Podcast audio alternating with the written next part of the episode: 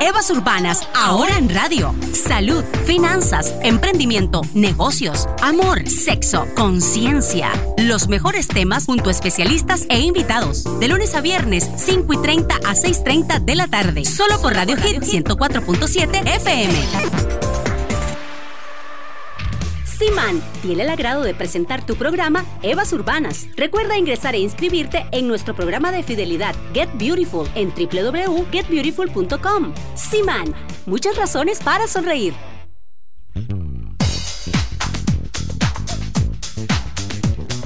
Buenas tardes. Buenas tardes. dije que no iba a decir buenas tardes, dije que iba a decir hola, hola, hola, ¿cómo están? Bienvenidos a Evas Urbanas, ¿cómo están?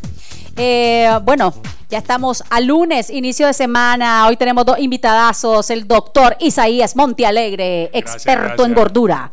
Error. en cirugía, en cirugía. En cirugía.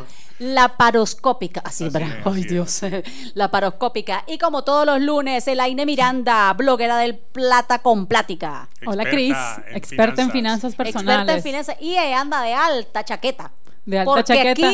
porque aquí me ponen un congelador, una mantenedora. hay un lado de la silla que es bastante friolenta. Es cierto, es cierto, ahí de Ajá, Mauricio, ¿cómo estás? ¿Cómo te fue tu fin de semana? Muy bien, muy bien, Cris. Eh, espectacular, espectacular. Definitivamente, pues muy contento. El fin de semana, mucho trabajo, mucho provecho. Y bueno, pues ya estamos por acá en lunes y vamos a tener una temática espléndida en Evas Urbanas. Así que, Mauri. Dime, Cris. ¿Cómo que Cris? Ah, el aire, dime, el aire. Y eso que me tenés de frente.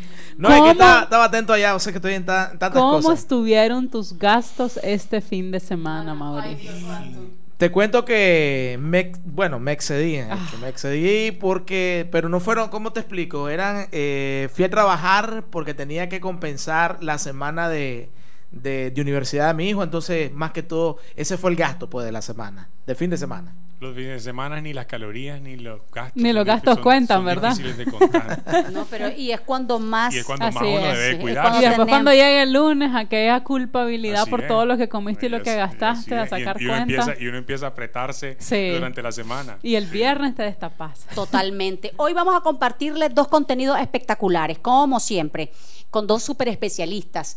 Vamos a hablar todo lo que usted necesita saber sobre la cirugía de obesidad o la cirugía bariátrica. Así es. ¿Qué tiene que ver eso con las tarjetas de crédito? Mucho.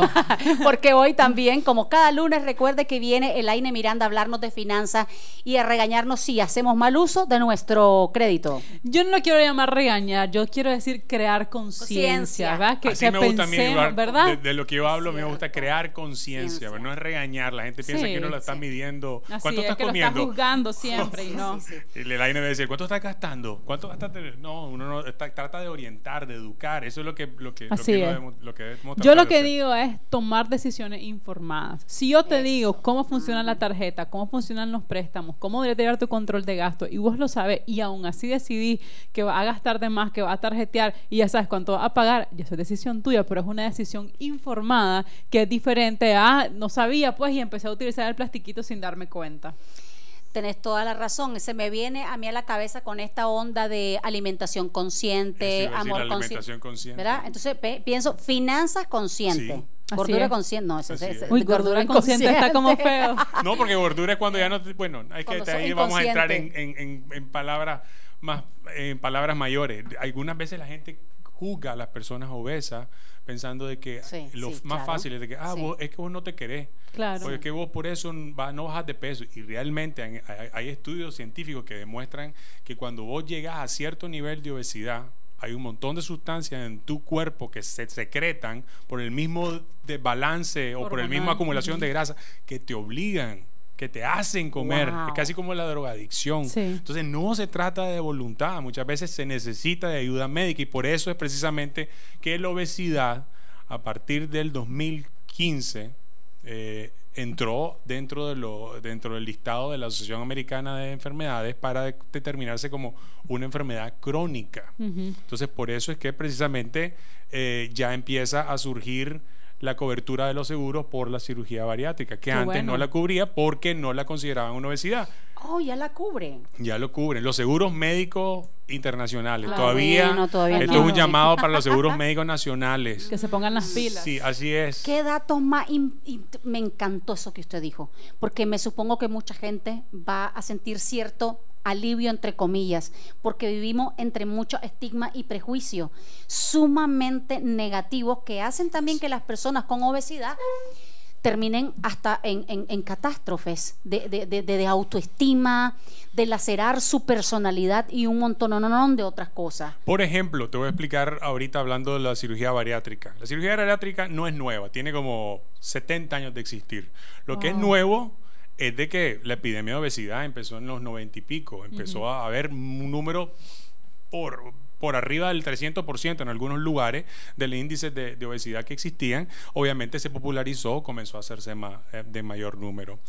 Pero eh, actualmente sí necesitamos eh, educar al paciente obeso, porque inclusive entre ellos mismos, el paciente que sufren de obesidad, se hacen como, no quisiera decir bullying, pero es un bullying como el que, ah, sí, vos te operaste y yo sigo intentando bajarlo de con manera la dieta. Natural, Entonces le hacen sentir al paciente que se opera como que si se fue por la vía fácil y no es por la vía fácil. Yo le digo a los pacientes, entiendan la obesidad y a todas las personas, y esto como decía el AINE, tratar de educar, entiendan la obesidad como el cáncer.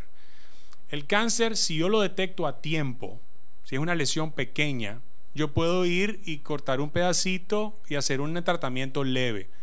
Con la obesidad, hagamos la comparación, es igual. Si yo te agarro en sobrepeso grado 1, grado 2, obesidad grado 1, puedo hacer una intervención leve, ponerte a hacer ejercicio hacer, y darte la solución. Pero entre más extrema sea la obesidad, que es lo que ya estamos hablando de obesidad mórbida, grado 2, grado 3, igual tiene que ser el tratamiento. ¿Qué sucede? La gente espera que con la cirugía ese paciente ya quede curado para siempre. Exactamente. Volvamos a la comparación con el cáncer o sea, yo te puedo operar de cáncer y tenerlo por seguro que no va a haber un oncólogo de tu vida que te diga a vos no te va a volver a dar cáncer nunca más en tu vida o ese cáncer que te quité nunca te va a volver a dar, pero te voy a recomendar que hagas esto, que vengas a tu seguimiento, que te tomes este medicamento, que te cuides de X, Y, cosas que te vaya a desencadenar el cáncer. Volvamos a la obesidad, es lo mismo. El paciente se opera, Actualmente está comprobado científicamente que si vos tenés obesidad, la mejor terapia que te pueden dar es la cirugía. ¿Por qué? Porque te resuelve esa condición de obesidad hasta en un 90% de los casos. Ahora, ¿qué sucede? Te resuelve esa, esa, fotografía de obesidad en ese momento. Yo le digo a mi paciente, en cabo de un año y medio, dos años, vos vas a tener tu peso más saludable o probablemente tu peso ideal. Pero a partir de ese momento... Te toca. Exactamente, sos como cualquier otra persona delgada que anda ahí cuidando, midiendo sus calorías.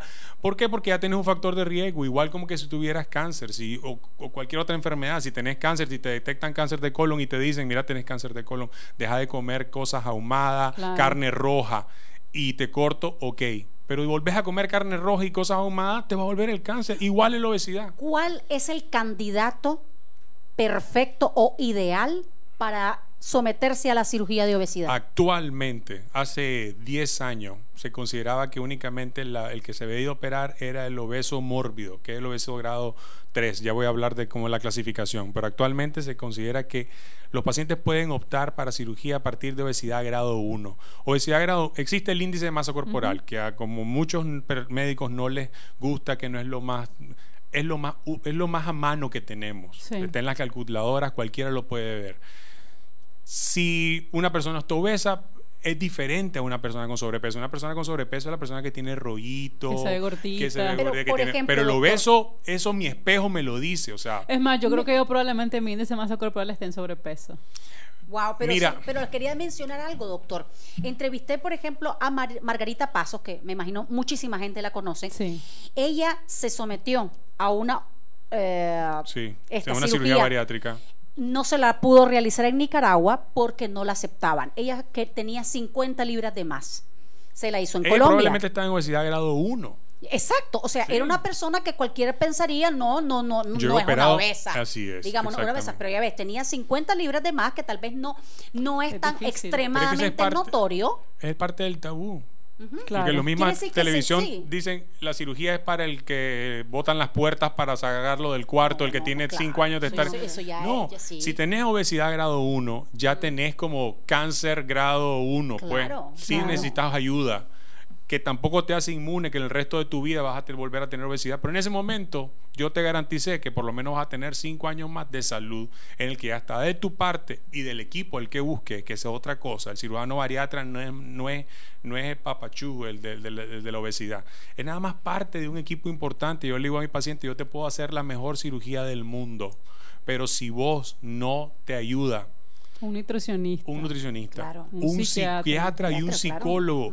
Parte de la, de, la manera de la relación, emociones, comida que los pacientes obesos tienen, es algo que lo tienen que aprender a controlar. El obeso busca... Eh, Confort. Confort, exactamente. En la comida. Dice una, una muy buena psicóloga mía, mía, Mónica Willow, que le estoy haciendo propaganda de las mejores. Que ha venido acá nuestra Mónica.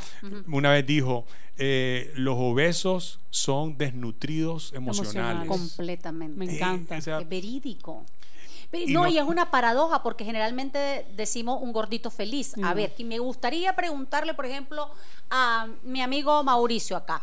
Le pregunté, Mauri, ¿cómo te sentirías si lograras bajar a tu peso ideal? Feliz. mi, respuesta fue feliz. De hecho... ¿Él sería eh, un candidato, doctor? Sí.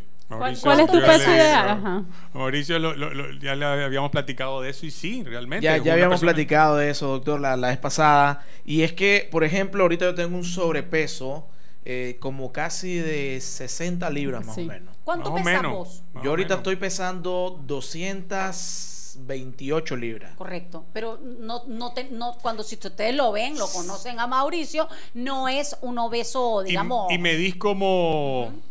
228, estoy sacando el teléfono porque quiero hacer. Más o menos Yo también estoy haciendo. Entonces son 18, 228 libras y medís más o menos como 1,65. Como 1,65. Entonces 1,65 por 1,65 porque es la altura al cuadrado, lo vamos a hacer ah, aquí. 1,65 al cuadrado es 2.72. Tu peso en kilogramos es 103 kilos. Eso, tu peso en kilogramos sobre tu altura al cuadrado, entre entre 2.2 no. 2. No, 2. La altura al cuadrado. ¿Cuánto dijimos que era? Ya me confundí. 103 kilos. No, la, altura al cuadrado, la altura al cuadrado dijimos que era. ¿Cuánto medís? 1.65. 1.65. Lo vamos a hacer rapidito. Es 2.72. Ok, 2.72. 103 entre 2.72. Es un montón. No, no, no. Tenés 38 de índice de masa corporal, estás en obesidad grado 2. Grado 2. Ahora, en comparación tuyo, en comparación a los que salen en la televisión, que tienen 50, esa es la idea que tiene la gente, que vos no, que vos todavía podés, que vos andás a la dieta. Sí, estoy de acuerdo, andá, intentalo, si lo has intentado. Pero las estadísticas dicen que 8 de cada 10 personas que pasan de obesidad grado 2 fallan con dieta y ejercicio. Y esto a mí me gustaría hablarlo con los nutricionistas y todo. Cuando yo recibo un paciente que tiene sobrepeso y, porque llegan y quiero operarme, doctor, y quiero con sobrepeso nada exactamente, claro. yo pudiera ganarme ese dinero fácil. Pero no, le voy a arruinar la vida porque primero no lo, no lo tiene indicado. Segundo, sí puede intentar otras cosas. En cambio, si llega un obeso mórbido que tiene 80 libras de sobrepeso, 100 libras de sobrepeso, ya ha hecho 5 mil dietas y llega donde el quinto nutricionista. y el nutricionista le, dice, mira, sí, ahora sí, con esta pastilla mágica y con esta y esta mágica. Sí, claro. Ese señor va a seguir. Y, hay, hay estudios comprobados que cada fracaso que tienen estas personas. Te hunde más. Exactamente, hunde más y dicen, yo ya no voy a salir de esta, yo no voy a salir Esta operación yo le llamaría un cambiar de vida, francamente, porque es una cosa increíble. Vamos a ir brevemente a un corte. Si les menciono que, que eh, My Beautiful Fest de Siman estará eh, usted se puede meter en la plataforma para adquirir descuentos, eh, canjear, canjear productos y obtener descuentos. Esto va a estar eh, del 3 al 31 de octubre en Simán. También usted puede unirse a la plataforma www.getbeautiful.com. Ahí puede usted eh, ingresar, ahí le van a, dar sus datos para que pueda siempre ir acumulando puntos por cada compra de fragancia o de cosméticos. Vamos a ir a un corte y ya regresamos.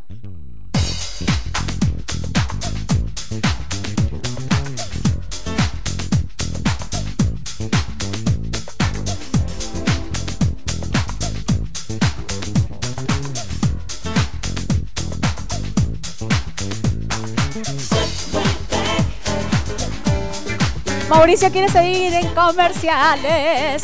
Estamos de regreso en Evas Urbanas y ¿De qué estábamos hablando? Ya este muchacho me distrajo. ¡Qué barbaridad, Mauricio! ¿De qué estamos hablando? ah, bueno, el índice claro. corporal y, de, los pacientes que son candidatos. Bueno, si sos obeso grado 1, adelante. Puedes ir, consultar con un especialista, porque se puede, después se puede ver si tu caso amerita. Obviamente, si sos grado 1 y ya tenés diabetes o hipertensión o prediabetes, más sos candidato. Puede ser grado 2, grado 3 y no tener ninguna enfermedad, pero ya sí tenés, eh, puede ser eh, operado. Ahora, existen diferentes tipos de procedimientos. Existen eh, procedimientos restrictivos que únicamente se trata de reducir de tamaño el estómago y existen procedimientos restrictivos y malabsortivos. ¿Qué significa esto? Que hacen que se reduce el estómago y por medio de una desviación que hacemos de comida no pasa por cierto trayecto del intestino. Entonces ahí no se absorben los nutrientes. ¿Cómo es esto, doctor? eso se llama un bypass. Ah, ok, ok. ¿Cuál es el, más light de la operación? El más light de las operaciones es la manga gástrica, ah, que es la más es la más popular. De hecho, actualmente es la que más se hace a nivel mundial. ¿Qué significa eso de manga? Es una es hacer un tubo, el estómago hacerlo una manga. El estómago hace de cuenta que es como un aguacate.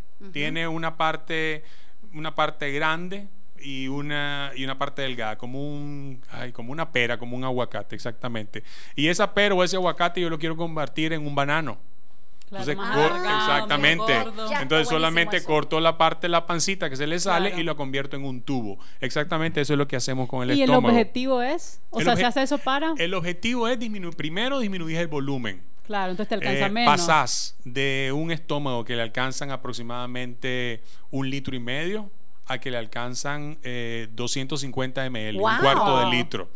Una gran diferencia. Ese es el primer propósito. El segundo es que la parte que cortás del estómago produce una sustancia que se llama grelina y es una sustancia que es de las que se descontrolan en los pacientes obesos. Y ahí, ahí, viene donde el paciente te dice, doctor, yo lo que siento es como ansiedad de seguir comiendo. En nuestro, en nuestro estómago, además de ser la parte donde se procesan los alimentos, no donde se absorbe, que es una parte importante, ahí no se absorben alimentos, los nutrientes, ahí solamente se procesan. También tiene un montón de receptores que le mandan señales al cerebro, decirle, tenés tanta proteína, tanta grasa, tanta... grasa. Entonces, el paciente obeso obviamente llegó a ser obeso no por solo comer comida, eh, proteínas, ni vegetales, ni nada. Entonces reciben carbohidratos. Entonces, esas células que producen esa sustancia como que se hiperestimulan. Hagan de, niño, hagan de cuenta que es como un niño hiperactivo. Esas están mandándole señales al cerebro a cada rato de comer, comer, comer, comer, comer, Entonces, eso es que el paciente siente esa ansiedad. Entonces, se ha descubierto Mm. No, porque estaba pensando, si, si, si, si, si fuese un asunto de comer, de solo comer por comer, entonces uno vendría y se comiera un montón de lechuga, un montón de, de apio, un montón. No, no, no. es de cierto tipo de comida. No se trata de. Ay, qué el, paciente, el paciente puede comerse volumen del gástrico de lechuga y no, se, va a, sentir lleno. Porque esas celulitas que están ahí descontroladas están mandándole al señal. Entonces, ¿qué hace la cirugía? La cirugía corta esa parte, cortamos esa señal, se apaga y el paciente come dos, tres onzas de comida y se llena. Ahora, como tiene un, el cerebro. y no y como tiene el montón de energía acumulada en forma de grasa la economía de tu organismo comienza a decir ok no le está entrando nada es hora de sacar los ahorros y comienza a quemar toda la grasa comienza a quemar toda la grasa. Entonces causas un déficit calórico para que el, extra que tenés en forma de grasa se queme pero ahora antes de someterte a esto porque es como una a ver si la persona ha convivido con obesidad con esa situación, digamos, por años, al enfrentarte a esto, ¿de qué manera tenés que tener una preparación psicológica? Porque si no podés volver a estar gordo. Por eso te decía de que el la cirugía es nada más una, parte pequeña parte de esto. o sea, hay pacientes, yo, yo a mí me, yo le, me gusta hacerle énfasis. Es más, hay países en los que te obligan que el paciente firme un contrato para sentirse comprometido. Porque yo tengo pacientes que van, y, ese es un, y esto es un mensaje para todos esos pacientes que saben quiénes son, eh, que se operan, llegan a quitarse los puntos a la semana, llegan al primer mes, que es casi casi cuando ya empiezan a comer normal, y nunca más en su vida vuelven a llegar. Nunca más. Y, y, me lo encuentro cuatro o cinco veces más con 40 libras de más y llegan a estar y, te mandan fotos y doctor estoy de maravilla o vos sabes que aquí en este país todo el mundo se conoce y fulano de tal está de maravilla perdió 80 libras 100 libras bebé. Pero luego ¿qué pasó? nunca hizo la transición pero tengo pacientes que llegan a su chequeo cada tres meses, que es lo que yo los veo, y con su nutricionista y con el equipo tenemos comunicación y nos damos cuenta, y vos ves esas personas, tienen nueve, diez años de operado y como que si nunca. Nosotros entrevistamos a dos de sus pacientes, eh, Lidia y Lidia, que es un, ejemplo, digamos, eh, está, por ejemplo, ustedes pueden entrar a, a, ver la entrevista que le hicimos al doctor Isaías en YouTube, ahí tenemos nuestro canal, pongan cirugía de obesidad y ahí van a ver ustedes el testimonio de una de las pacientes del doctor y van a ver el antes y el después de su fotografía, porque y ella se comprometió de una manera consigo misma, sobre todo, porque tuvo que involucrar a su familia, a sus hijos y cambiar de chip mental.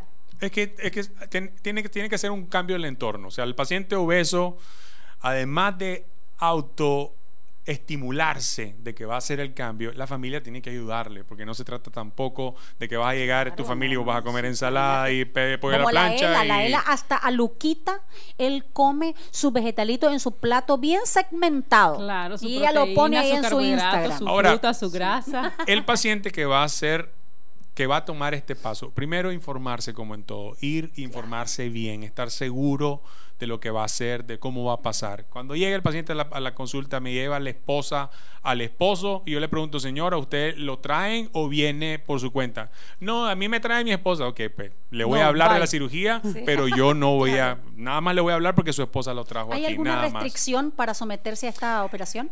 La, la cirugía en sí, la única restricción es que tengas una enfermedad terminal que tengas cáncer o que tengas algún problema psiquiátrico descontrolado, porque puedes tener un problema psiquiátrico pero estar controlado, y adicciones. Esas son las únicas tres contraindicaciones de los pacientes. ¿Edad? Eh, actualmente lo ideal es operarlos entre los 16 y los 65 años, pero ya he tenido casos, y ya la literatura mundial lo reporta, de niños, de yo lo más pequeño que he operado son 14 años, con 100 libras de sobrepeso, diabetes, hipertensión. 14 años. Y no diabetes tipo 1. Y no diabetes tipo 1. Te estoy hablando de diabetes tipo 2, que es la relacionada a la obesidad. Hipertensión, que se operan. Y he tenido pacientes de 69 años. Antes se creía que el paciente en los extremos de la vida no se debía operar, pero ahora actualmente se ha visto que la ganancia que tienen en su calidad de vida es increíble. Ahora, yo le digo a los pacientes, los obesos eh, no llegan a vivir más allá de los 65 años. El paciente obeso es bien difícil que tenga una calidad de vida o un, un pronóstico de vida largo porque se complican desde antes. Eh, o sea, van deteriorando su vida desde temprano. Es como que tenga un carrito de dos, de tres, cuatro cilindros cargando una casa encima, se va, se va a maltratar. Fíjate que yo creo que en otros programas que hemos compartido te lo he mencionado que a mí me encanta este programa del Discovery Home and Health de que operan, básicamente se llama aquí Los Mortales, justamente, claro, ahí no estamos hablando doctor Nausaraban. Nausaraban. Wow, clase de memoria. Es que yo soy fanática. Sí, sí, sí, En Houston, exacto, pero ahí no estamos hablando de ese nivel de sobrepeso, estamos hablando de gente que pesa 600, 700 libras, o sea que literal las tienen que transportar en unas camillas especiales porque las camillas normalmente del hospital no, no, no aguantan a la gente y algo que el doctor hace es que los manda a perder peso por su cuenta antes de Para medir su grado de, compromiso. de compromiso. Y te voy a decir, yo no recuerdo un solo caso en que la gente, ah, sí, me va a mandar un mes, tome, mira, aquí a regresarme y bajé lo que me dijo. O sea, de verdad les cuesta tanto trabajo poder bajar de peso por su cuenta. Y lo otro que te quería comentar es que yo conozco varias personas que se han operado. Conozco una persona que ha sido un éxito total. Ella no tenía tanto sobrepeso, solamente tenía como 30 libras. Probablemente que si me lo preguntas a mí, yo creo que no se tuvo que haber 30 libras está, la operaron muy, muy, muy, muy. Sí, pero se mantiene. por lo menos arriba de 40 libras y con una enfermedad. No. Pero bueno, ya ahí. Eso, es, muchas veces el abuso de la, de, la cirugía. y se mantiene así. O sea, una señora de 62, 63 años y, y pesar haciendo 35 libras. y se cuida, obviamente, y se cuida, que da miedo. Después conozco a otra persona más o menos de mi edad que se operó y pues más o menos, ¿verdad? No la ves y decís, ay, que, gorda, tampoco decís que flaca, o sea, ha estado mucho más delgada, ha estado mucho más gorda y yo la veo como que la lucha, pues. Y después conozco a otra persona que sí, exactamente de mi edad, y se, lo operaron hace como 12 años, porque vivía en México todavía en aquel entonces. Y a él en aquel entonces tenía como 120 libras de sobrepeso. Bajó como 40, 50 libras y después la volvió a subir. Y una de las, cosas que yo veía en él es que, aunque su estómago le decía no tener hambre, su cerebro le decía comer. Entonces vos le mirabas las porciones de comida que él se quería genuinamente terminar, pero su estómago no le daba. El problema es eso, ah. la mente. educar tu cerebro. hace, hace no mucho tiempo tuvimos, eh, que yo estaba un poquito con el tiempo un poquito más más holgado, tuvimos un grupo de, pacientes obesos, de, ayuda, de autoayuda. y nos reuníamos porque yo quería hacer énfasis en eso. Obviamente después, si no me, no me podía dedicar a las dos cosas, pero ahí miraba las historias de la gente de, de hombres adultos que esperaban que la mamá y los papás se de la mamá y los hijos se fueran a ser mandados para, pedir una pizza y, meterse a, escondido a comérsela, destruir la caja para que la familia no se diera cuenta y luego llorar porque se la comió. O sea, un mensaje, no juguemos si no, hemos estado en esos zapatos porque es muy fácil decir, ah, el gordo, ah, sí, gordo, anda a comer, que no sé, o anda a hacerle. Y muchos médicos lo hacen, que a mí me quedo, o sea, con los ojos cuadrados llega el paciente obeso, que yo sé como médico porque lo sé calcular, o sea, lo sabe calcular, sos obeso, y le dicen, sí, es que vos lo que tenés que hacer es cerrar el pico y andar a hacer ejercicio. por favor, está enfermo. terrible. No hagamos eso, señor por colega. Favor. Este, este, sí, por, por favor, está tratando con un enfermo. Mándelo donde una nutricionista, donde un psicólogo. Ya la nutricionista y el psicólogo dirán si, es, si va a pasar a ser candidato a cirugía bariátrica. Eso también quería hablar. No se trata de que el día de prima primera yo voy a llegar y sí, doctor, quiero que me corte el estómago. Venga, aquí está. Aquí está su cita. Exactamente. No, tiene que pasar un proceso. Un proceso en el que te va a valorar un nutricionista en el que te va a valorar un psiquiatra, te va a valorar un internista, vamos a ver si tu corazón es apto, si tu todo, o sea, todo eso. ¿De cuánto tiempo estamos hablando?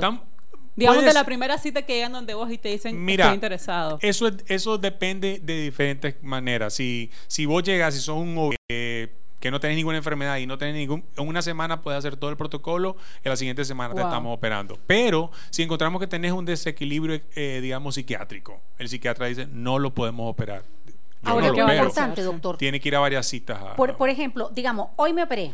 Hoy me operé, ¿en cuánto tiempo retomo mi trabajo? Ok, no es una cirugía incapacitante, es una de las cosas que yo le digo a la gente, no piensen que porque te quité el estómago ya no vas a poder caminar, ni vas a poder pensar, ni vas a poder trabajar.